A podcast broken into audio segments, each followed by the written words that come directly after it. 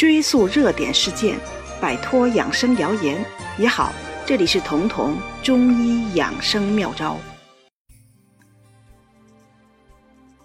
经常有人问我，总是口苦该怎么办？该吃点什么？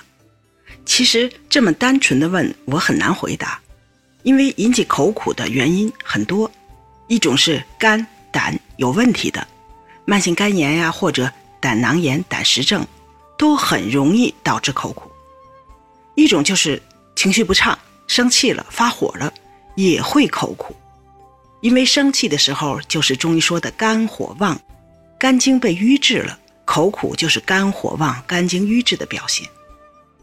还有一种情况是早上起来口苦，而且伴随口干，这个时候你就要看看睡觉的时候是不是打鼾了，因为打鼾的人是张着嘴呼吸的，张嘴呼吸，口腔中的水分蒸发很快，很容易口干，而在口干的基础上，口苦往往是连带发生的，这些是导致口苦的原因。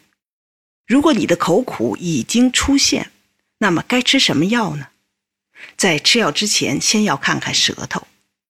如果口苦的同时舌苔很黄很腻，而且大便也是偏干的，或者虽然不干，但是拉着不痛快、粘马桶、臭味严重，这就意味着有湿热了。这种情形在夏天更容易出现，这个时候可以试试龙胆泻肝丸。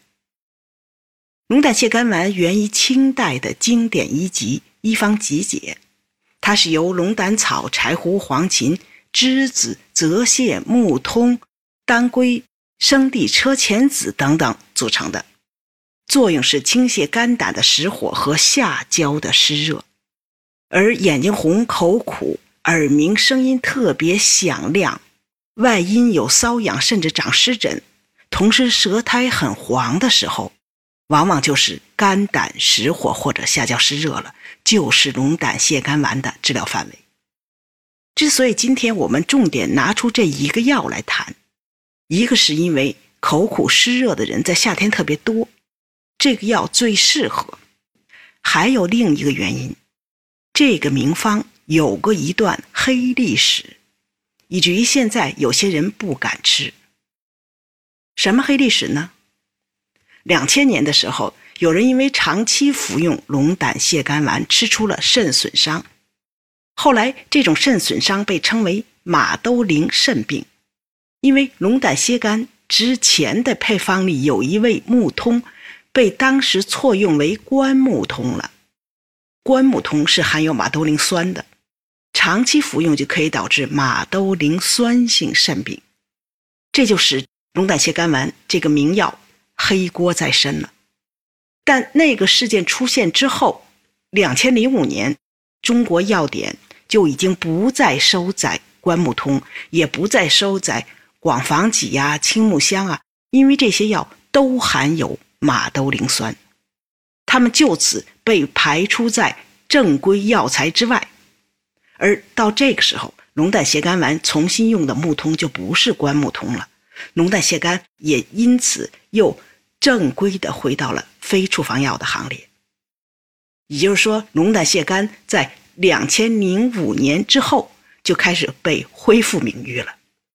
其实，龙胆泻肝丸很冤的，如果它确实能引起肾损伤，在沿袭至今的那几百年间早就被淘汰了。而现在这些吃了它吃出肾损伤的人。自行服药的人居多，而且是把龙胆泻肝丸当做去火的小药，想吃就吃，随便吃，长期吃。其中有一个人甚至服用的历史长达二十三年，最短的一个也是吃了满满一年。大家想想，即便龙胆泻肝不含关木通这种对肾有损伤的药物，但毕竟它是去火药，是苦寒的。如果长期服用，那就犯了中医的大忌。中医对去火药有一个铁律：重病忌止。什么意思呢？病好了就停，不能长期吃，因为寒凉药物会直折阳气。更重要的是，一个需要服用二十三年才能去的火、才能治的病，肯定是误诊，因为没有人的火能上二十三年。慢性的、长期的、能持续二十三年的病，往往都是虚的，因为身体早就在这个漫长的时间中被这个病耗虚了。就算这个药没有肾毒性，这么多年的去吃一种去火药，也会吃出问题。从这儿也就提示，龙胆泻肝丸这个药没毛病，只要你用对了，用得恰到好处，它非常好用。具体讲就是，当你口苦的时候，同时舌苔黄腻的时候，吃上三五天会感到症状明显减轻，这时候马上停药，这样做你才能从龙胆泻肝这个百年名方中真正受益。